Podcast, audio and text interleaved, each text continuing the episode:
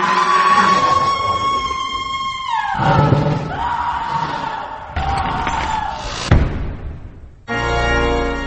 夜深人静的时候，请千万控制住你的好奇心，不要单独收听清雪故事。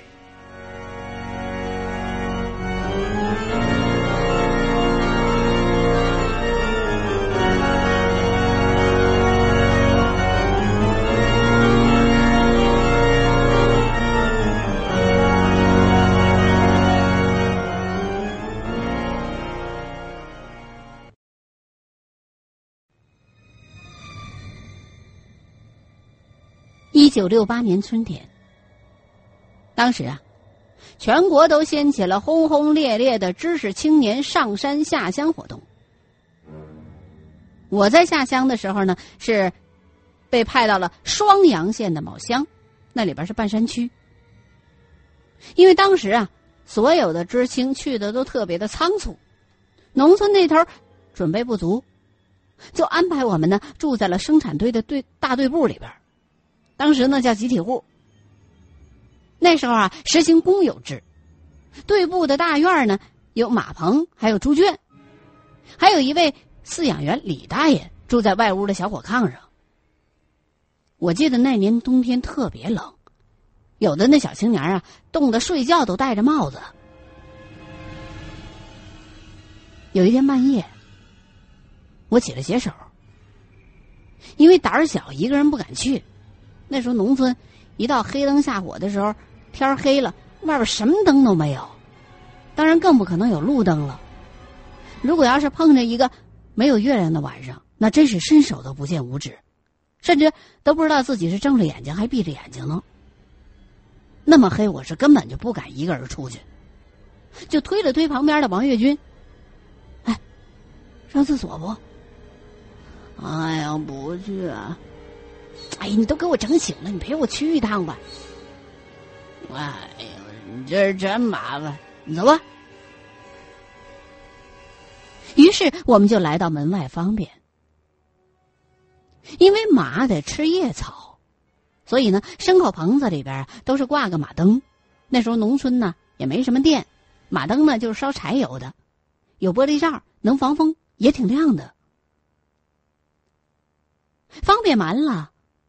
我无意当中一扭头，耶，就看见一小老头端着一簸箕，一瘸一拐的往马槽子跟前走，看样子是要给马填料。我仔细一瞅，不对呀，这老头我咋不认识呢？因为那小屯子不大，我们来都去半年多了，屯子里的老老少少都熟悉。从来没见过这个人。再说那院门啊，它是拴着的呀。饲养员李大爷在炕上睡觉呢，我们出门的时候还听他打呼噜呢。这才一顿小解的功夫，他也不可能出来。你长得不是他呀。当时我就觉得有点邪性，嗷嗷喊了一嗓子就往屋里头跑。王月军也不知道咋回事儿。被我那一嗓子吓得，跟着我就跑到屋里来了。哎，你咋的了？我我我我看屋里有个人。啥？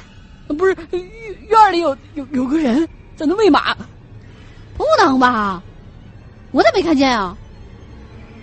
行行行行行行了，别说了别说了，快睡觉吧，没事了。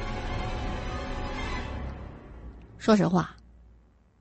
那一宿我是战战兢兢的，咋都没睡踏实。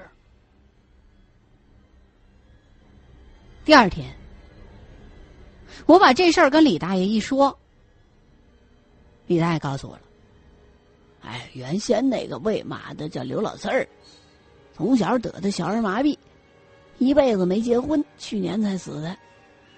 你们俩见鬼了！”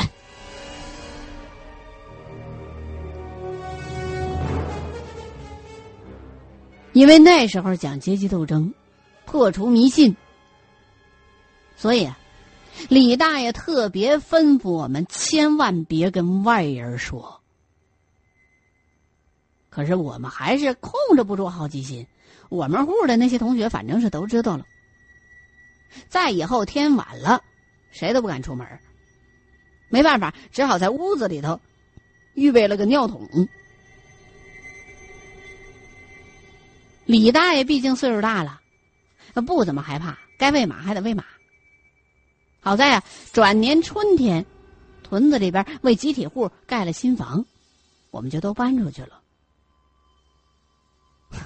说实话，这事儿一直困扰着我。你说，难道真的有鬼？